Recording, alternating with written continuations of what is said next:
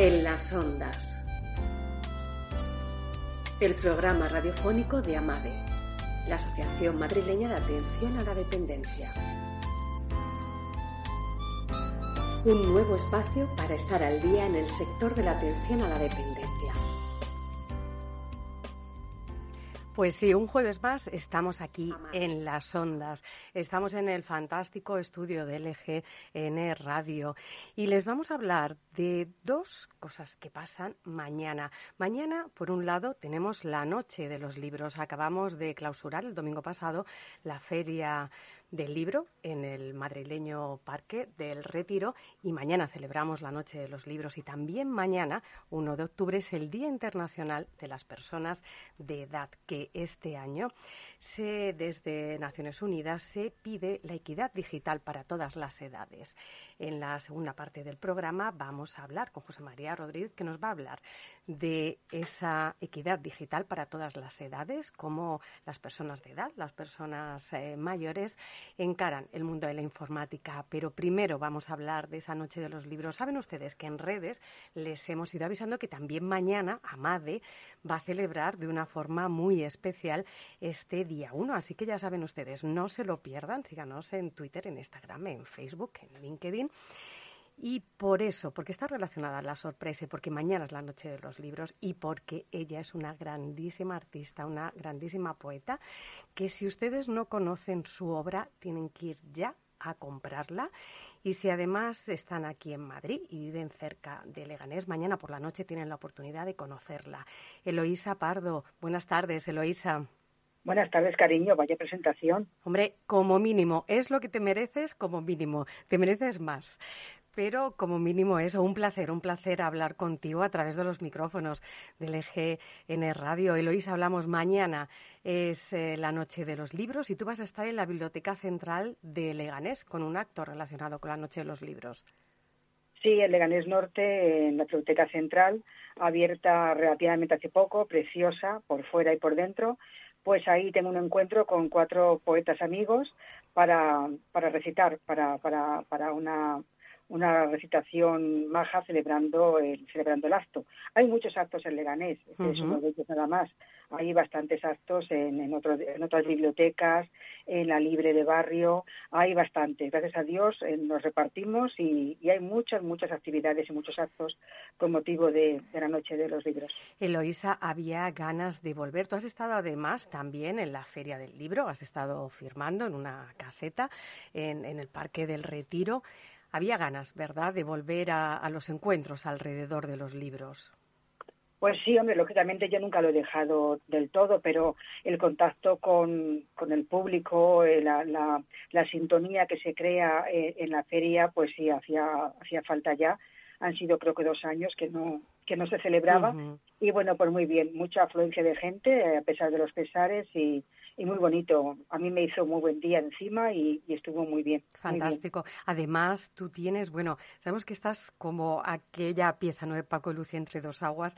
Acabas de sacar hace poco el último poemario, Los pecios del naufragio, y estás ya con un pie en la próxima novela que sale ya en octubre, está ya en el horno.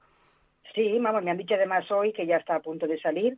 Solamente falta quizá la, mm, elegir eh, la imagen de la cubierta y sí, o sea que, y no ha salido antes porque, bueno, entre una publicación y otra hay que dejar un espacio de tiempo, ¿no? Para criar al, criar al, al, al bebé y que no se junten dos bebés, dos bebés al mismo tiempo. Y, sí, estoy ahora con la presentación de, de, de los pecios del naufragio. El día 15 de octubre se presentará en, aquí en la Biblioteca Central, donde voy mañana. Allí me lo presentaré el día 15 y nada, y luego pues a esperar, a esperar la novela, a ver qué tal aceptación tiene. Danos un adelanto. Bueno, ya sabes que desde aquí te hacemos la invitación oficial aquí en las ondas para esperarte en el EGN Radio ya con la novela calentita para que vengas a, presentárnoslo, esa novela. ¿Cuál va a ser el título, Eloísa? ¿Nos puedes adelantar un poquito de la pues novela? el, título es, es un oxímoron, el ruido del, del silencio. qué bonito. El ruido del silencio, sí. ¿Y, de qué trata? pues es un, eh, digamos que la literatura del yo, que se dice autoficción, eh, es la mezcla de dos historias, dos historias que se van se van uniendo según se van escribiendo. Eh, la novela empezó como, como un susurro, como una confidencia, y la verdad es que he disfrutado mucho porque no, no pensaba que estaba haciendo una novela, hasta que ya me di cuenta que, que, eh, eh, queriendo hacer la novela la estaba haciendo durante, durante el proceso. Y la he disfrutado mucho, es, bueno, le tengo mucho cariño, quizá a lo mejor por ser la primera, la novela completa, tengo relatos pero no novela. Y, bueno, pues espero que, que la gente disfrute con la prosa y con la historia, con las dos historias o tres que van trenzadas. Seguro que sí, porque además eso, cuando un escritor ha escrito con con esas ganas, como dices, ¿no? Disfrutando de esa, de esa escritura, luego eso se transmite. Eloisa, si hablamos del disfrute de escribir, tú aparte de ser escritora, sabes muy bien lo que es disfrutar escribiendo, porque además tú impartes, impartes clases y ya estás a las puertas también de volver a retomar el curso en el Centro Santiago Amón de Escritura Creativa. Tienes además dos grupos, dos grupos grandes eh, con edades muy diversas, ¿verdad? Que se acercan con la inquietud literaria de escribir. Pues sí, tengo, tengo la suerte de tener dos, dos grupos. En la pandemia eh, empezamos en noviembre, o sea que nos arriesgamos a, con, las debidas precauciones, evidentemente. Es una aula amplia, bien ventilada y con, la, y con un metro y medio, dos metros de separación entre escritor y escritor. Y ahora volvemos a retomar el lunes 4 nuestros lunes feriados, que le llamamos, y tengo dos grupos, de 4 a 6 y de 6 a 8. En cada grupo hay como 10, 12 eh, personas de diferentes edades, hombres, mujeres y, de diferentes oficios, y todas tienen una cosa en común, que es las, las, ganas de escribir, eh, la ilusión y la simpatía. Y bueno, llevamos ahí ya 8 o 9 años y es maravilloso. O sea, es un grupo bastante majo. Hay gente que quiere ir para, para bueno, pues para en un futuro publicar. Simplemente hay otras personas que les gusta escribir, pero pues como, como para ellos, ¿no? Para, para desfogarse a, través de las palabras, para su uso personal, digamos. Y bueno, pues hemos tenido ahí una, no sé, una amalgama bastante maja y, y sí estoy deseando que, que llegue el lunes para, para otra vez reencontrarnos y, disfrutar escribiendo. Eloisa, si yo te pregunto, ¿qué es lo que encuentras en la literatura? ¿Qué hallas tú en la literatura que me responderías? Pues, ¿Qué te ha aportado a ti la literatura? El hecho pues de escribir. A ver, yo he escrito siempre, pero lógicamente con tres hijos y de trabajar fuera de casa y tal, y en fin, pues lo iba haciendo como, como a trompicones, ¿no? Cuando cuando tenía que hacer un poema pues a una lavadora o a un coche, ¿no? o, a, o a un hijo o a... Eh, pero fue a raíz de, bueno, pues a mí me visitó el cáncer hace bastante tiempo, unos 20 años o por ahí o más, y, y como no sabía lo que iba a pasar, pues decidí ya no dejar tiempo para otra cosa que no fuera escribir. Y fue cuando ya me, me, lancé en picado a recopilar todo lo que tenía guardado en cajones y, bueno, pues de alguna manera materializarlo, ¿no?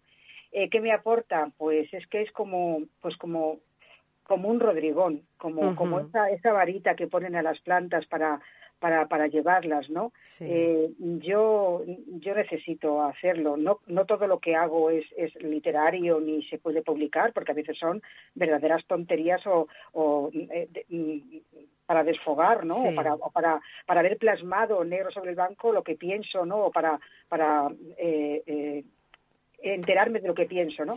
Son cuadernos que tengo ahí que eso no es publicable, pero es una, es una necesidad, sinceramente es una necesidad, por lo menos para mí. Pues para nosotros es un regalo. Tus libros siempre son un regalo, ya lo sabes.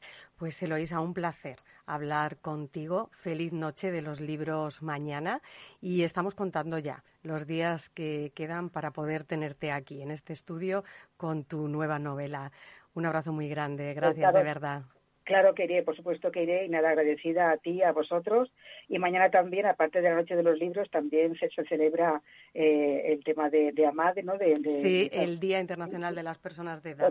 Así que pues desde aquí felicitamos también a todo el mundo. gracias de nuevo, un abrazo. muchas gracias a vosotros. Y sí, mañana es el día 1 de octubre, Día Internacional de las Personas de Edad. Se pide la equidad digital para todas las edades. Se hace hincapié en la necesidad de que las personas de edad tengan acceso y una participación significativa en el mundo digital. La cuarta revolución industrial, caracterizada por una rápida innovación digital y un crecimiento exponencial ha transformado todos los sectores de la sociedad. Sabemos ahora que cualquier trámite ya se hace vía digital. Muchas veces, si no tenemos ese acceso a Internet o esos conocimientos, nos dificulta nuestra vida diaria y nos quedamos fuera del sistema y para poder realizar esas gestiones muchas veces tenemos que recurrir a terceras personas. Por eso los esfuerzos son mayores a la hora de que la gente de edad de nuestras personas mayores tengan ese acceso esos conocimientos al entorno digital. Y vamos a hablar ahora con una persona que sabe lo que es eh, enseñar a la gente mayor el mundo de la informática, poder facilitarles un poquito la vida con ese acceso a las nuevas tecnologías. José María Rodríguez, buenas tardes. Hola, buenas tardes.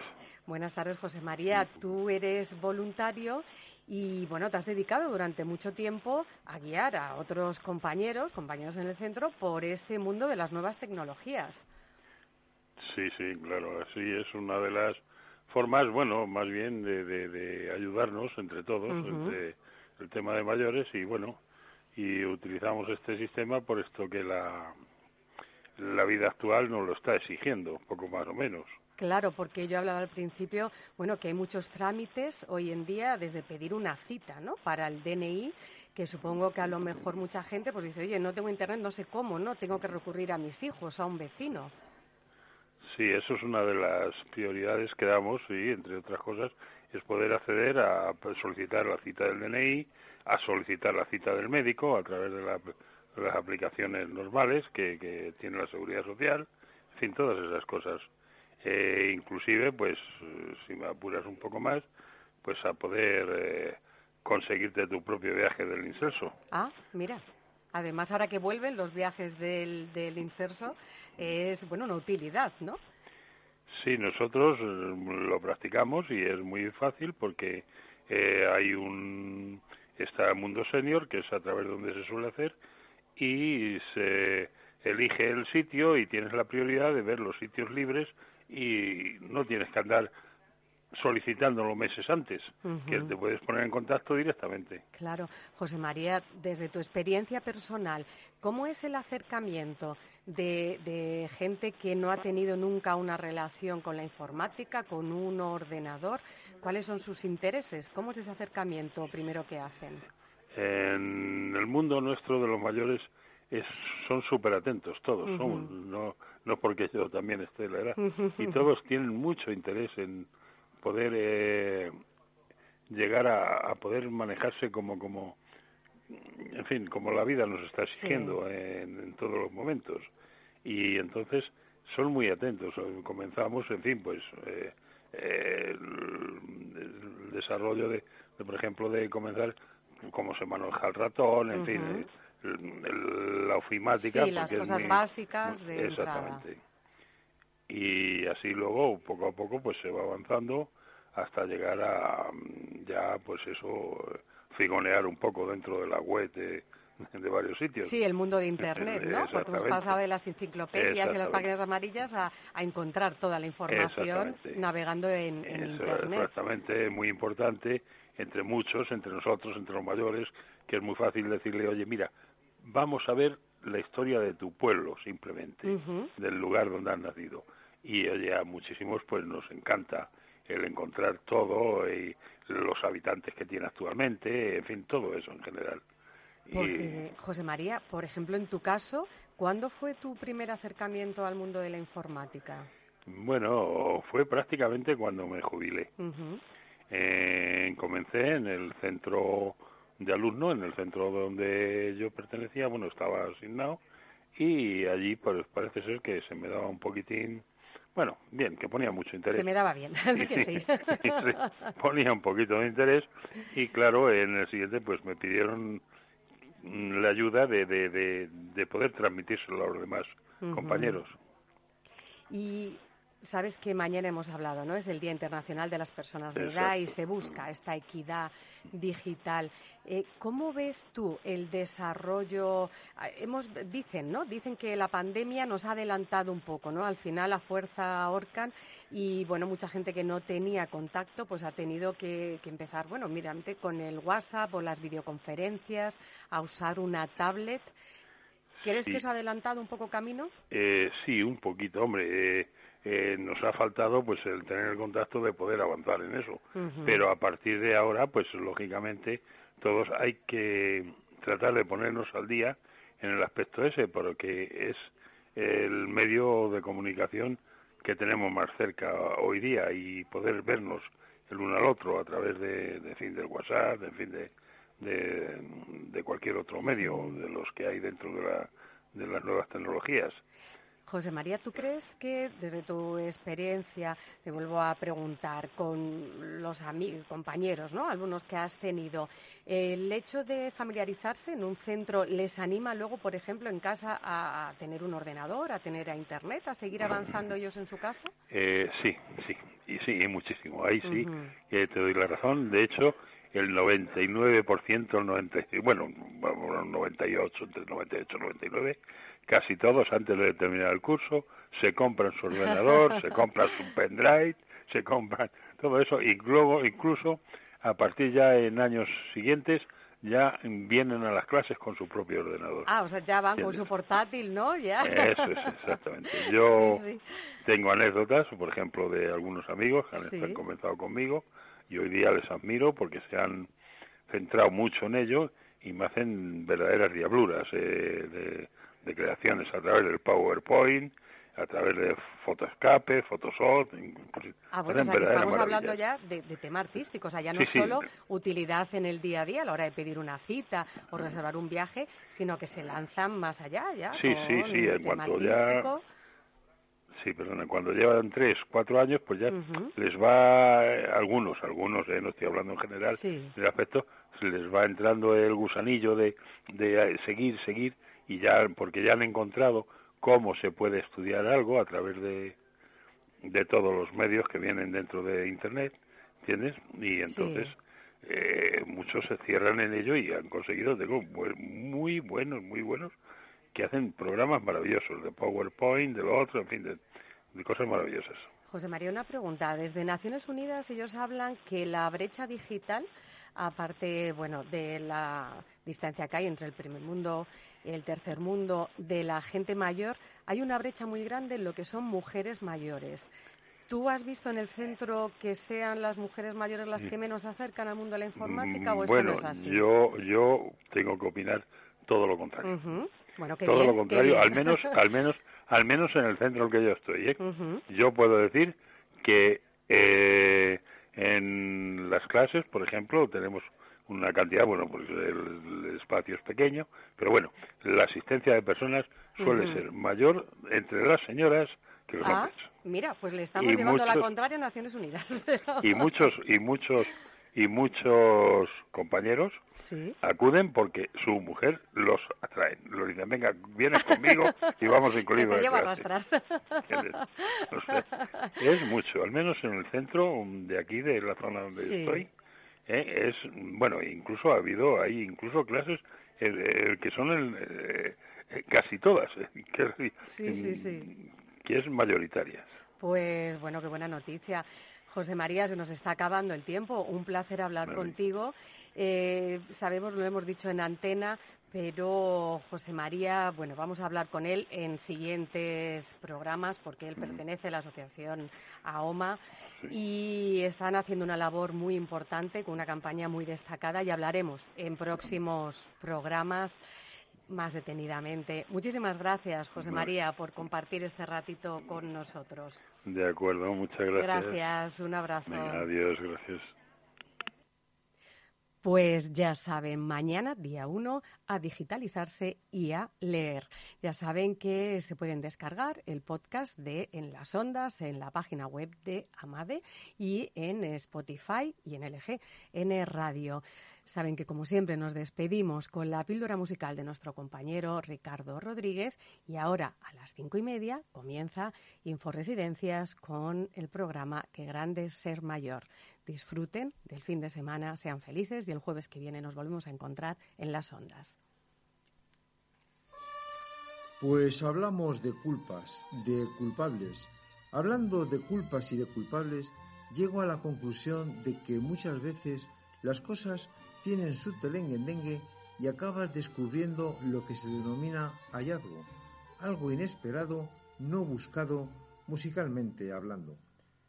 Pensaba yo referirme a la culpa, a las culpas, a los culpables, a cuando sucede algo por eso que se da en llamar culpable de algo o de alguien. Y resulta que me encuentro con que a uno o a una le han hecho lo que parece ser una jugarreta, algo decepcionante, vaya, y el aludido o la aludida le suelta a la contraparte, échame a mí la culpa de lo que pase. Toma ya, vamos, que la afectación se resuelve con un nada, nada, usted perdone, la culpa es mía. En fin, ahí estaba yo a vueltas con la culpa y con los culpables y con el pensamiento puesto en el que a pesar de que me lo quedo yo y de que lleno estoy de razones para despreciarte, te deseo que seas feliz, aunque sea allá en el otro mundo, cuando empiezo a preparar el tema musical que les ofrecemos hoy y, oh, sorpresa, resulta que eso de la culpa y los deseos de felicidad, a pesar de todo, expresado en forma de canción, se remonta ni más ni menos que hasta el año 1957 y en la modalidad de una ranchera, precisamente la que están ustedes escuchando de fondo. Compuesta por el autor mexicano José Ángel Espinoza Ferrusquilla, en el año 1957 el tema Échame a mí la culpa fue interpretado por la cantante Amalia Mendoza, la Taricuri, en el año 1958.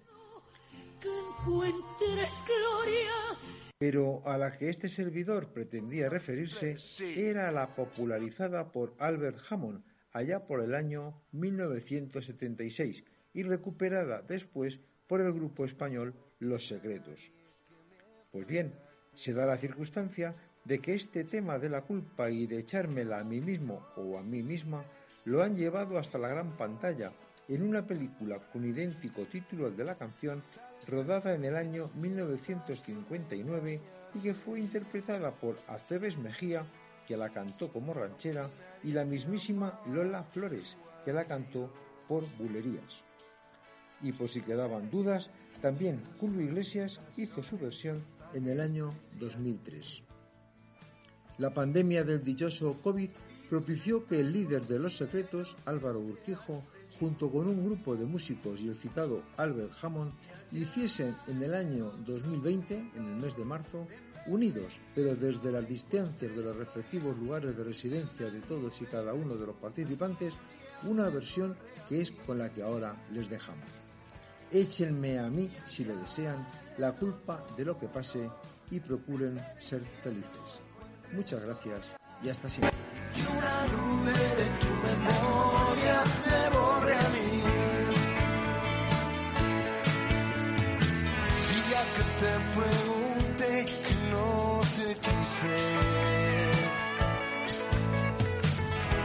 Que te engañaba y fui lo peor. Échame a mí la culpa de lo que pasé. Cúbrete tu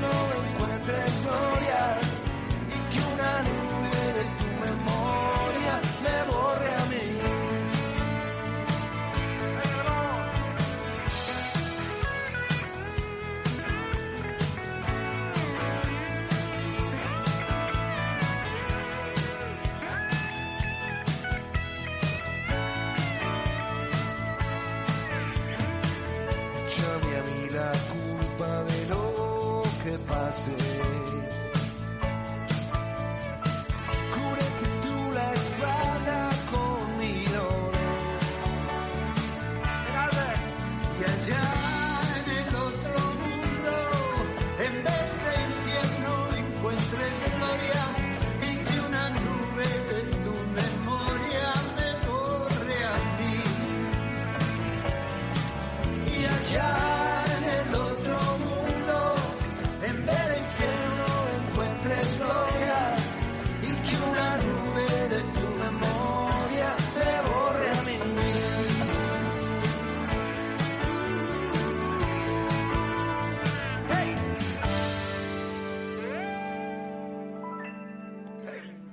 Gracias, Albert.